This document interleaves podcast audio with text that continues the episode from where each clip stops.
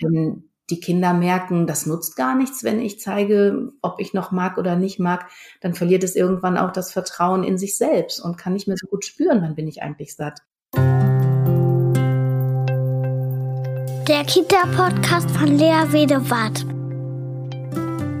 Ich beschäftige mich hier mit einer achtsamen, gewaltfreien und bedürfnisorientierten Begleitung von Kindern, in der die Gefühle, Bedürfnisse und Grenzen aller Beteiligten im Zentrum der Aufmerksamkeit stehen.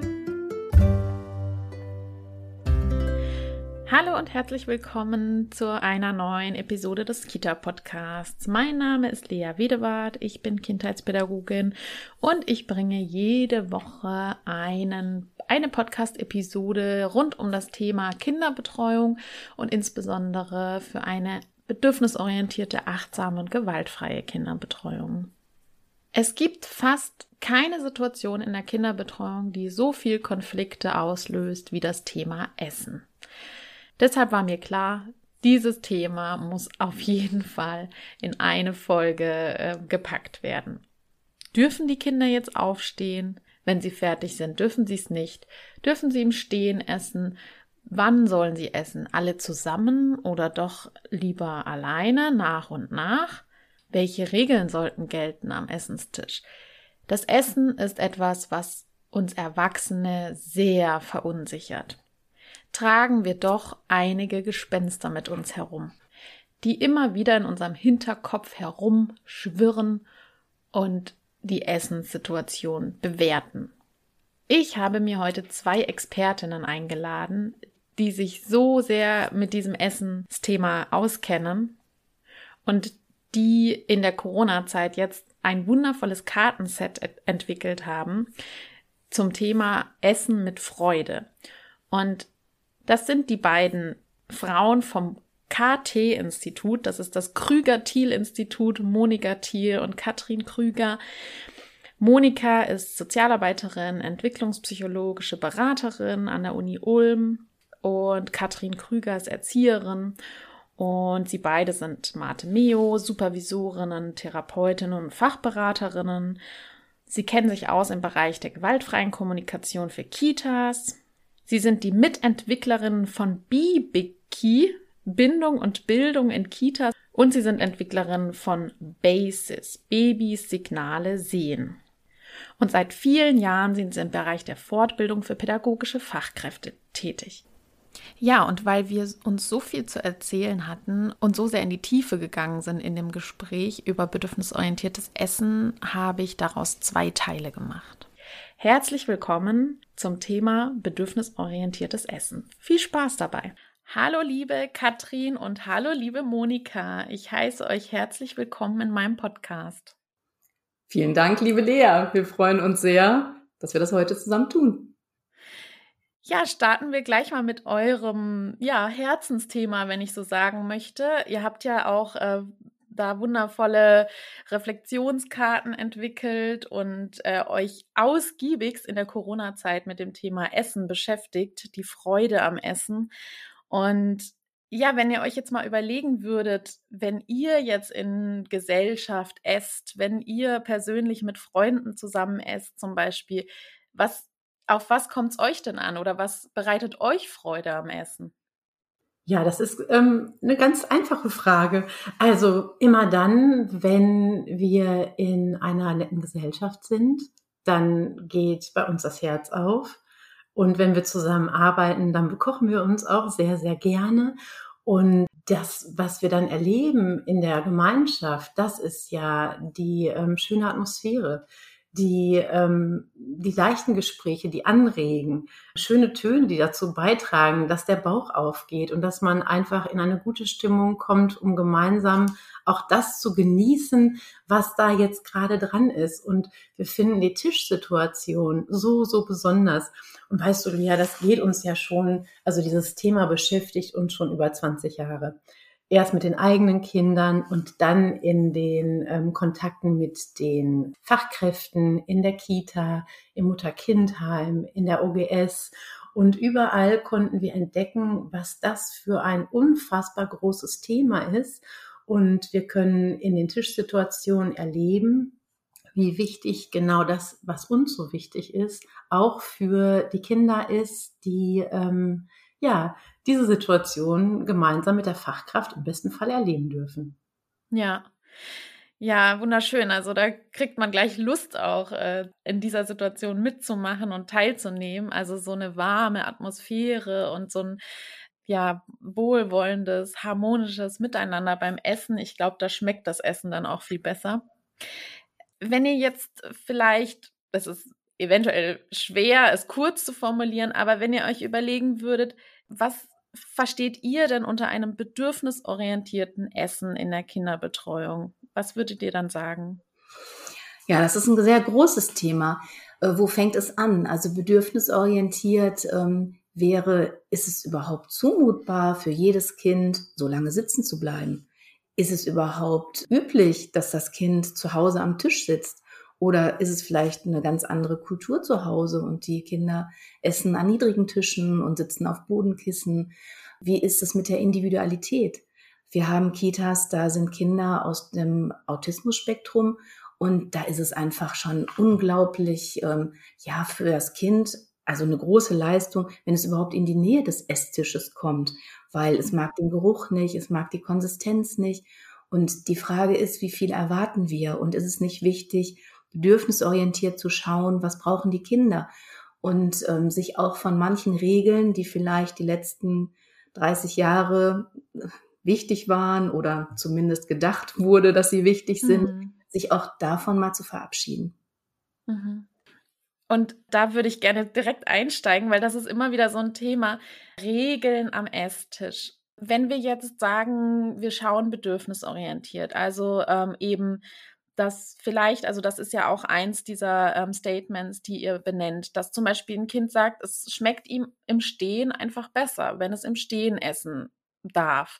Und da ist ja immer die große Angst im Zentrum, dass ähm, Fachkräfte meinen, wenn ich das dem Kind jetzt erlaube, dann wollen das alle Kinder machen und dann hält sich dann keiner mehr an die Regeln und dann tanzen sie mir alle auf der Nase rum. Das ist so dieser klassische Ausspruch. Und wie steht ihr dazu?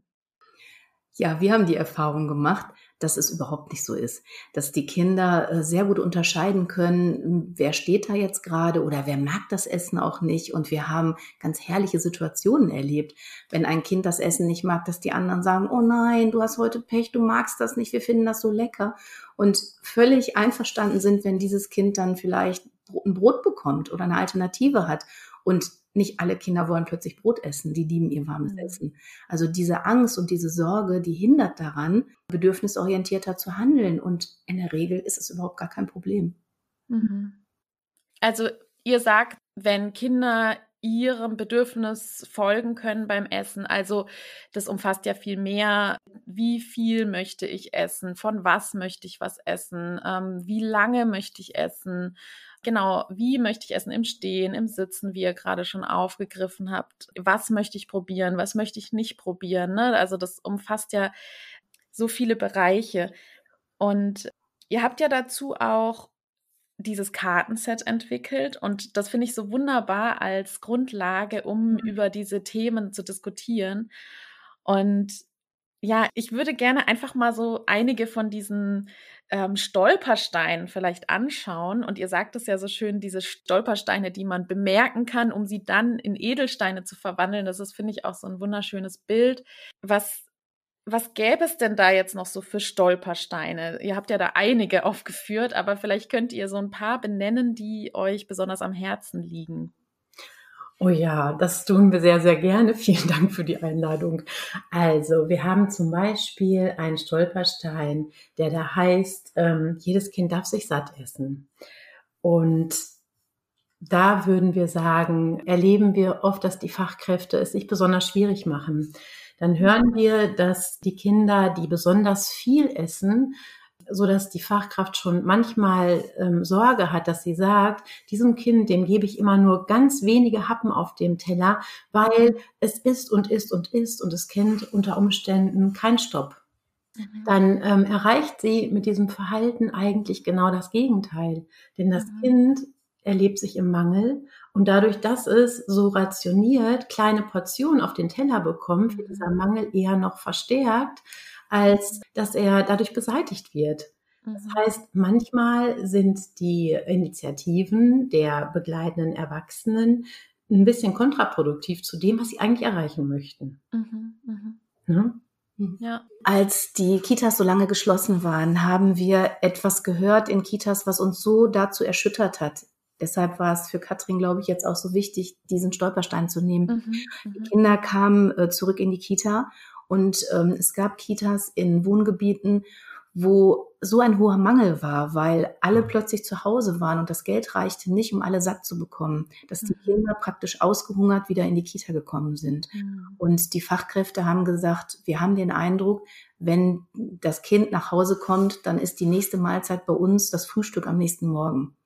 Und Mhm. diese Kinder, die hatten einen Heißhunger. Und wenn die jetzt noch rationiert werden zusätzlich, dann wird der Mangel, so wie Katrin sagt, noch so viel größer und die Angst, ich bekomme nie genug, dass sie dann ihr natürliches Empfinden von Sattheit in der Tat nicht gut ausbalancieren können. Mhm. Ich würde gerne darauf mal eingehen.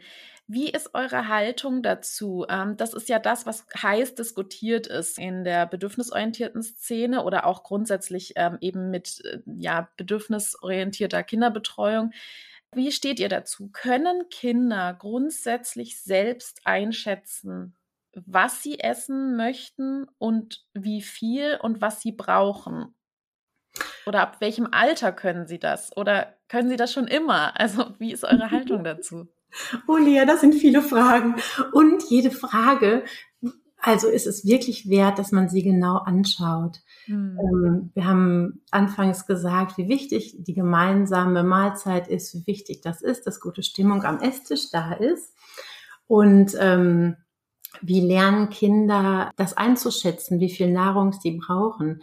Also wenn wir sagen, die Atmosphäre ist gut, die Stimmung ist gut und die Bäuche sind aufgeschlossen und der Erwachsene ist Vorbild und er nimmt sich eine kleine Portion und isst mit den Kindern zusammen.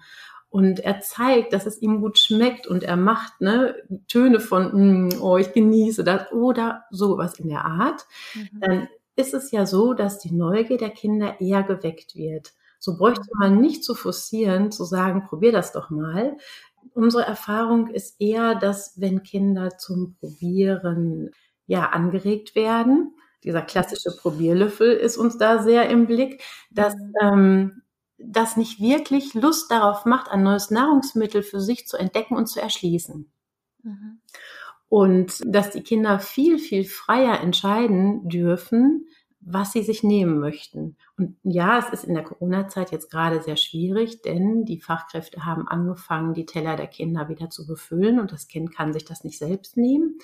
Aber die Kinder zu fragen oder zu zeigen, ne, möchtest du von dem Gemüse, möchtest du dir hier von dem, von der Beilage noch was nehmen, ähm, möchtest du ein bisschen von dem Fisch haben und das Kind kann sagen ja oder nein und es wird so akzeptiert. Mhm. Das ist ja in unseren Augen enorm wichtig. Mhm.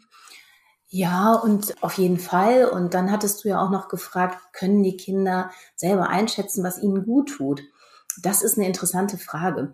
Wir hatten eine Kita, die hat ein Experiment gemacht. Die hat ähm, den Kindern ein Frühstücksbuffet angeboten und da waren, sage ich mal, so typische Dinge, die Kinder gerne essen, die aber nicht super gesund sind, Schokocreme und sowas. Und es Mhm. gab ganz viel Alternativen. Es gab Rohkost, es gab Obst, es gab Müsli, es gab eine große Vielfalt. Und die Kinder wurden völlig frei ähm, zu diesem Buffet gelassen und konnten entscheiden, was sie nehmen. Und sie haben gesagt, ja, in der ersten Woche haben sie sich ziemlich auf das Süße gestürzt. Nach einer Woche war das vorbei. Die Mhm. essen so ausgewogen. Teilweise lassen die das Süße stehen, die können darüber sprechen und sagen, also ich mag ja total gern die Paprika. Und ähm, die Schwierigkeit, die es am Anfang gab, gibt's einfach nicht mehr. Mhm. Und das fanden wir sehr erstaunlich, weil es einfach ein spannendes Experiment war, mal zu gucken, wie ist es, wenn die Kinder ohne Druck und Zwang erstmal alles zur Verfügung haben. Mhm. Ja. Ja, ich glaube nämlich auch, dass viele Fachkräfte da viel zu wenig Vertrauen haben in die Kompetenzen der Kinder. Ne? Also, dass, dass Kinder unglaublich viele Kompetenzen haben, selber da in sich reinzuspüren. Man behauptet ja häufig, dass eben Kinder das noch gut können und dann später Mhm. als Erwachsener das eher verlernen. Eben deswegen, weil von außen so viel reguliert wird, weil Babys können das ja im Grunde, ne? Also die können ja genau mitteilen, wann sie Hunger haben und wann nicht. Und auch, ja, welcher Brei ihnen schmeckt und welcher nicht, so ungefähr. Mhm. Und ja, ich bin da manchmal traurig drüber, dass wir da so dieses Vertrauen in die Kinder verlieren. Und es gibt ja auch dieses unglaublich erhellende Experiment, was ja in den 30er Jahren, glaube ich, äh, durchgeführt wurde von Clara Davis. Das ist so eine Langzeitstudie, in der Kinder von sechs Monaten bis sechs Jahren, glaube ich, gefragt wurden, was, also ihnen wurde einfach was auf den Tisch gestellt und sie durften selber wählen, was sie essen möchten. Und da wurde eben ganz klar deutlich, dass die Kinder immer genau das gewählt haben, was ihr Körper brauchte. Also die wurden natürlich medizinisch begleitet und die Kinder waren alle kerngesund, obwohl sie eben oder genau deswegen, weil sie immer selbst wählen konnten, was sie essen möchten. Und das, das finde ich so ein spannendes Experiment, was so sehr zeigt, dass Kinder, man muss dazu sagen, die Lebensmittel waren alle unverarbeitet, also ohne ähm, Zucker, ohne Salz und so weiter. Und sich immer genau das gewählt haben, was sie brauchten. Und was ich noch so im Kopf habe, ist dieses, und ein Kind, was irgendwie eine Krankheit hatte, äh, ich weiß gar nicht mehr, wie heißt die Krankheit, jedenfalls hat das genau immer das Lebensmittel sich gewählt, was eigentlich ziemlich eklig ist. Ich glaube, Leber oder so, unverarbeitete Leber, wo man so denken würde, hm, ein Kind ist doch keine Leber, hat immer diese Leber gegessen, weil das genau mhm dieses Lebensmittel war, was ganz wichtig war für diese Krankheit, also um die zu mhm. heilen. Also das fand ich echt verblüffend. Mhm. Das mal ähm, ja. so mit reingeworfen.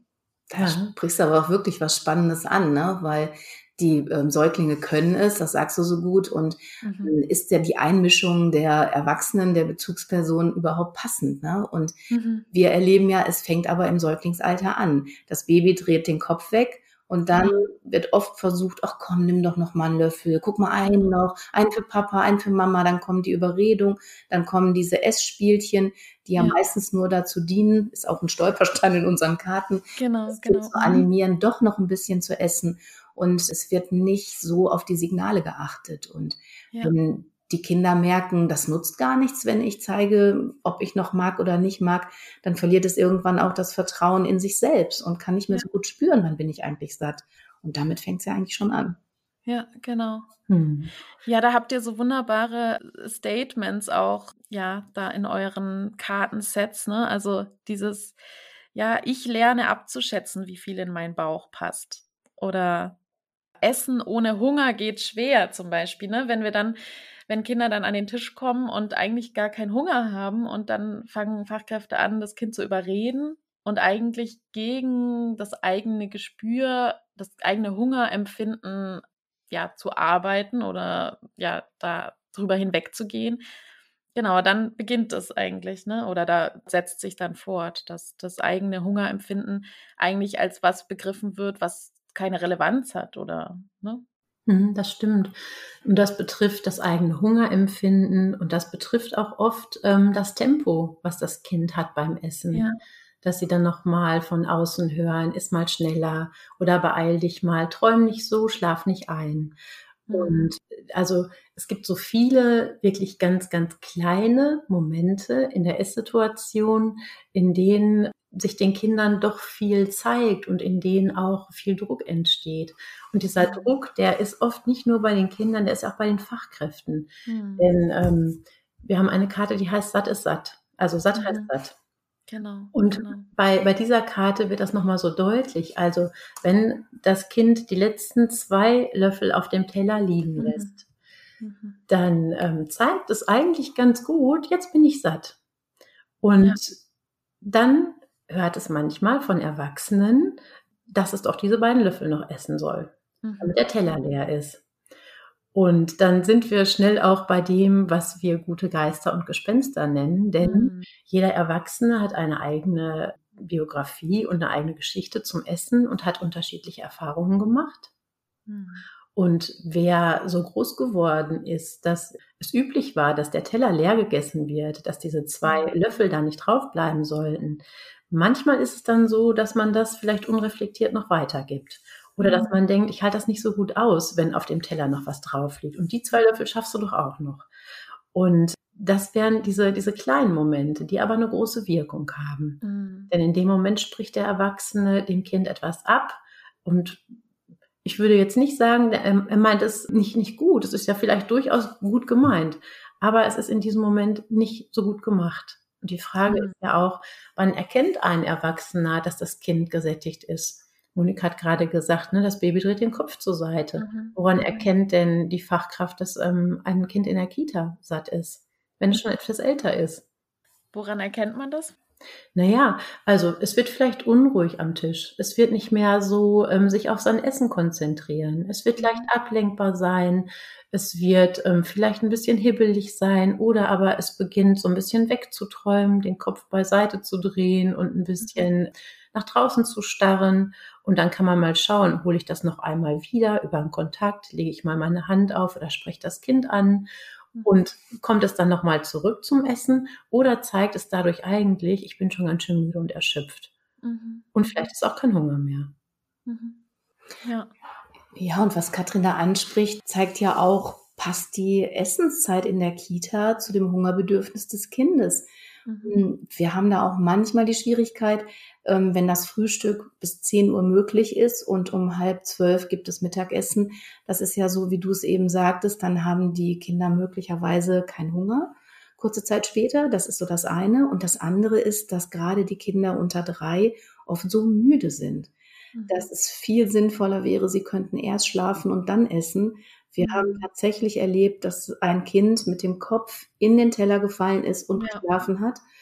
Und ja. dann wird es nicht so viel essen. Und wenn es dann logistisch in der Kita nicht möglich ist, dass das Kind nach dem Schlafen was zu essen bekommt, weil dann sind also kein Personal mehr in der Küche und so, dann ist es natürlich unglaublich schwierig, da mhm. bedürfnisorientiert auch zu handeln und auch wirklich schwierig für die pädagogischen Fachkräfte, die vielleicht ja. alles ermöglichen wollen, aber manchmal sind die Bedingungen nicht günstig. Ja, ja. Ja, das ist dann, äh, da kommt der Personalschlüssel wieder ins Spiel. Ne? Da, wenn man da bedürfnisorientiert arbeiten möchte und da aber einfach nicht genügend Personal da ist, dass einer schon das Kind hinlegen kann oder so, das ist dann schwierig, ja.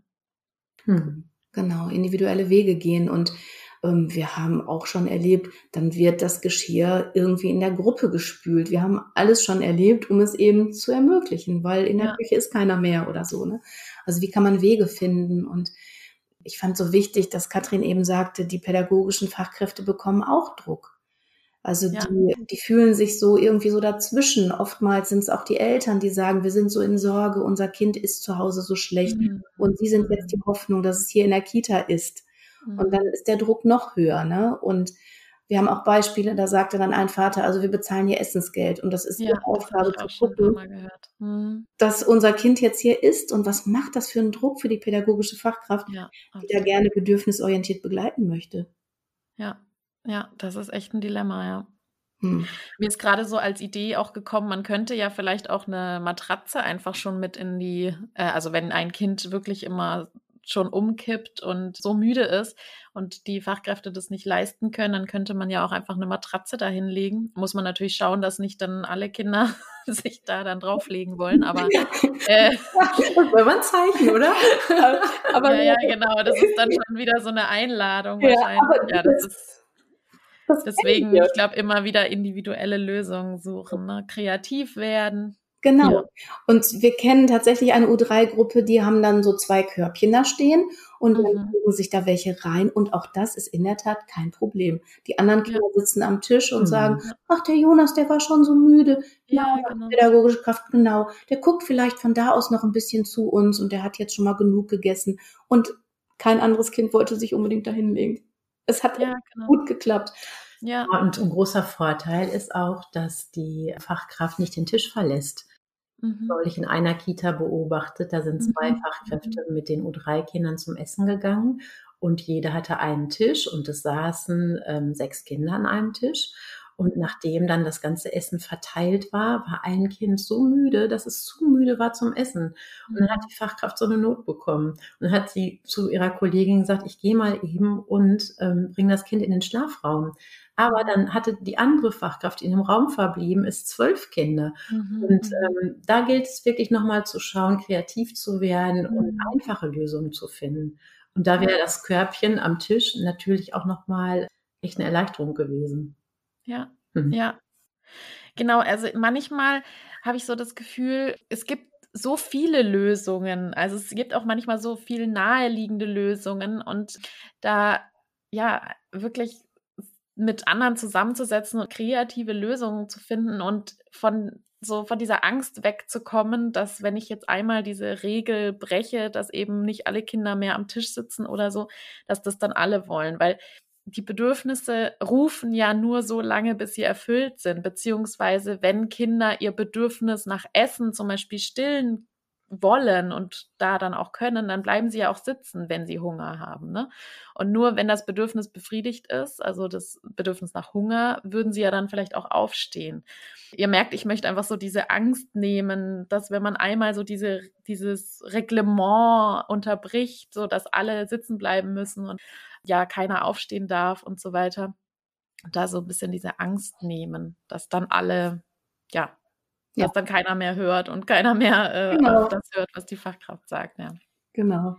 Ja, so ist es nicht. Weil, so wie du sagst, die Bedürfnisse sind unterschiedlich. Und das mhm. Kind, was Bedürfnis hat nach Nahrung, wird sitzen bleiben. Es kommt ja, gar nicht genau, auf die Idee, sich genau. zu mhm. legen. Und darauf mal zu vertrauen und zu sagen, äh, wenn wir die Atmosphäre so schaffen, dass dieser Rahmen möglich ist, dann ist es kein Problem. Also das, ähm, ja. ja. diese Sorge, da loszuwerden oder vielleicht auch Mut zu machen und zu genau. sagen, ähm, probiert es doch mal aus. Und es ja. braucht natürlich eine Zeit. Am ersten Tag ist es noch ungewöhnlich für die Kinder und vielleicht auch noch ein bisschen schwierig.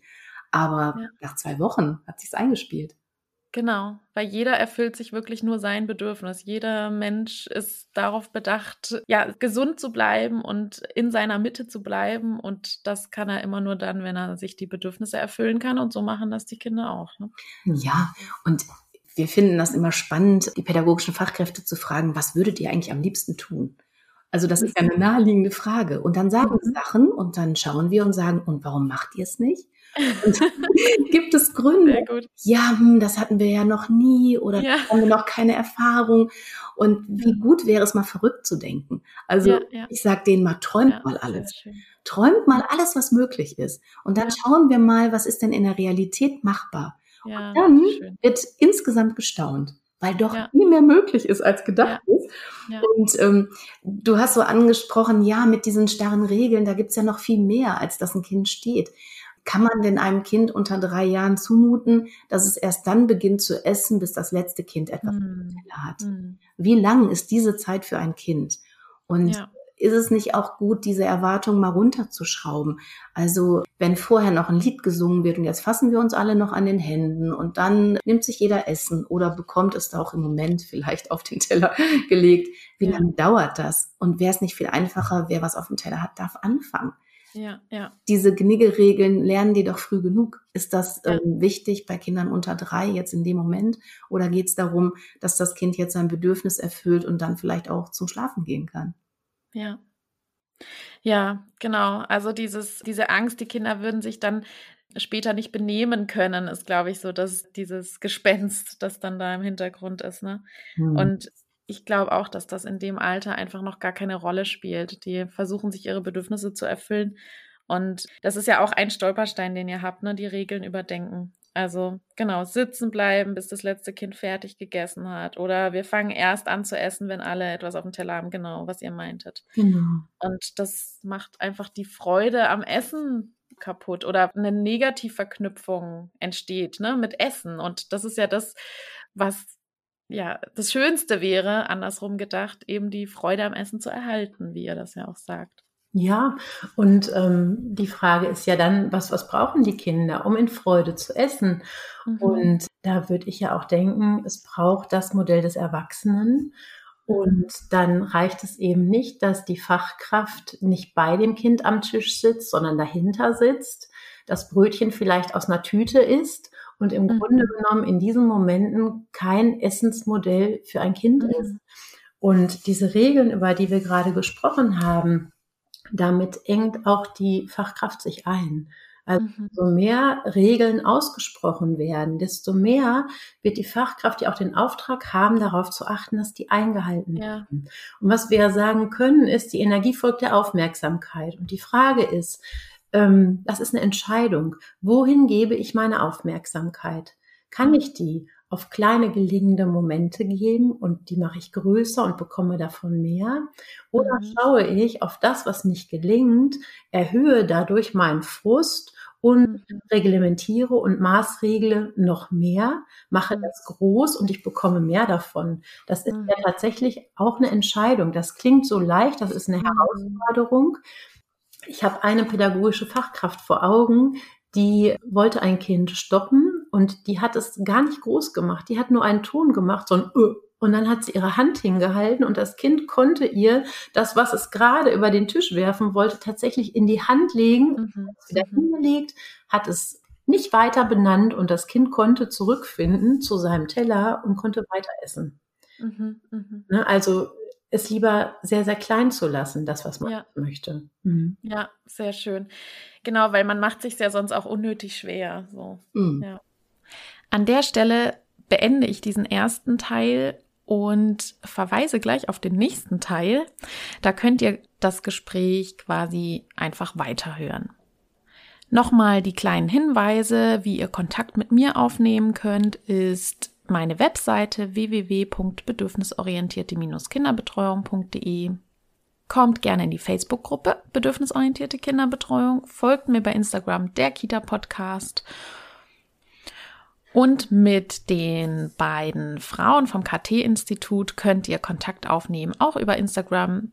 Sie, ihr findet sie über KT-Institut und alle Angebote und auch das Essensset findet ihr auf der Krüger-Thiel-Webseite kt-institut.de. Diese Webadresse verlinke ich euch natürlich in den Show Notes. Wir hören uns ja gleich schon beim nächsten Teil. Tschüss! BOK Bedürfnisorientierte Kinderbetreuung. Gemeinsam für starke, sich selbstbewusste Kinder.